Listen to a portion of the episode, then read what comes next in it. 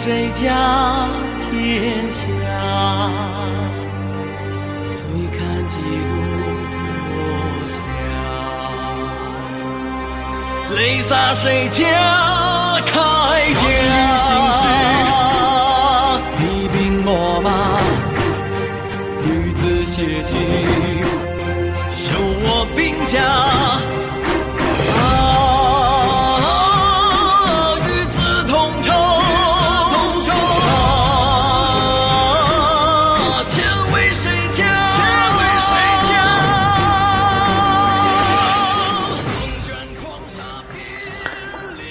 东周列国志第二十回：晋献公围捕立利基，楚成王平乱向子文。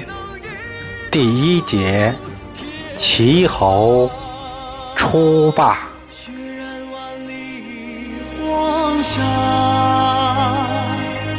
今朝谁家天下？醉看几度落霞。泪洒谁家铠甲？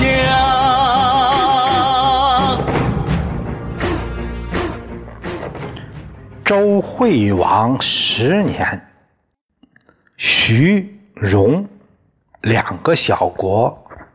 都臣服在齐的脚下。郑文公一看，这齐真成了气候了。现在楚这根棍儿也靠不住了，我也别光指望他了，赶紧派使者向齐表示会盟。于是齐这回又把楚。鲁、陈、郑四国君集在一起，在幽地会盟。这回与会各国是真服了。齐桓公过了一把方伯饮，回到国内，大宴群臣，喝着喝着就有点儿。高了。这时刚好鲍叔牙直至，直至，直至就是拿酒壶，啊，端着酒壶来到齐桓公面前，为齐桓公祝福。桓公说：“今天啊，我真是高兴啊，太高兴了！今天这酒。”鲍叔说：“臣闻明主贤臣，虽乐不忘其忧。臣愿君勿忘出奔，管仲勿忘兼求，宁戚勿忘犯牛车下之日。这明主啊，不忘当初过去的逆境啊。”我愿您能记住当年出奔之苦，管仲也别忘了兼丘之辱，宁戚也要记得放牛的无奈呀。桓公一下子站起来了，绕过自己的席位，深深向鲍叔牙一拜：“寡人与祝大夫皆能勿忘。”此齐国社稷无穷之福也。大家都不要忘立业之艰辛，这也是齐国昌盛的法宝啊！大家尽欢而散，并没有出现曹操那样酒后赋诗、有人败兴、被杀的尴尬事件。这一日，有人来报，周王遣使者来了。桓公迎入宾馆，来人谁呀？是少公廖。他奉天子之命，赐齐侯为方伯，修太公之职，得专惩罚。这人家齐侯的方伯是有证书了。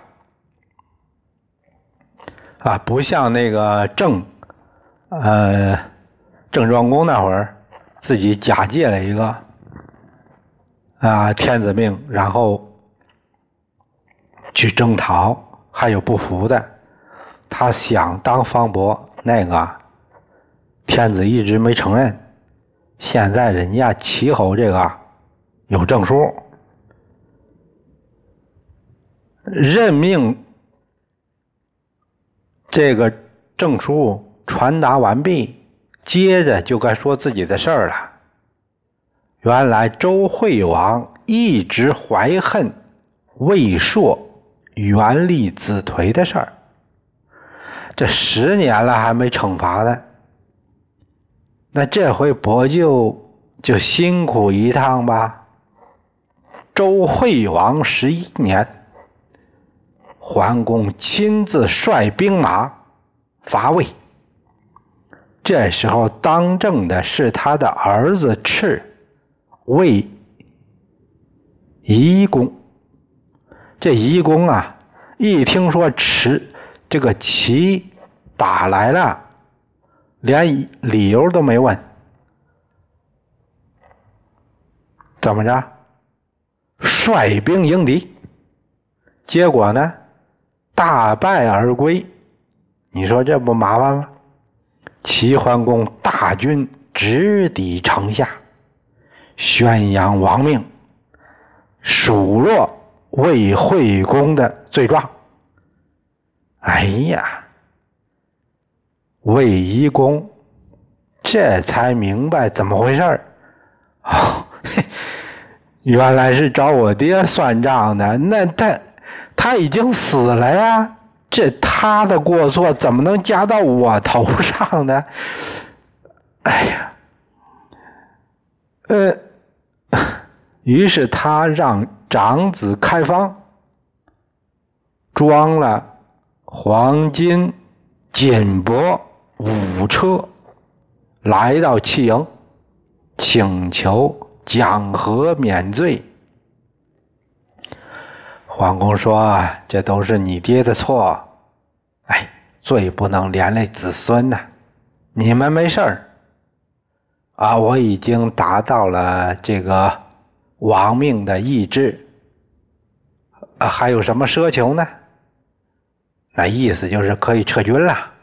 公子开方看见人家齐国这么强盛，就想到人家齐来做官。”齐侯说：“子乃魏侯长子，论次序，当为国储，奈何舍南面之尊，而北面曰寡人乎？”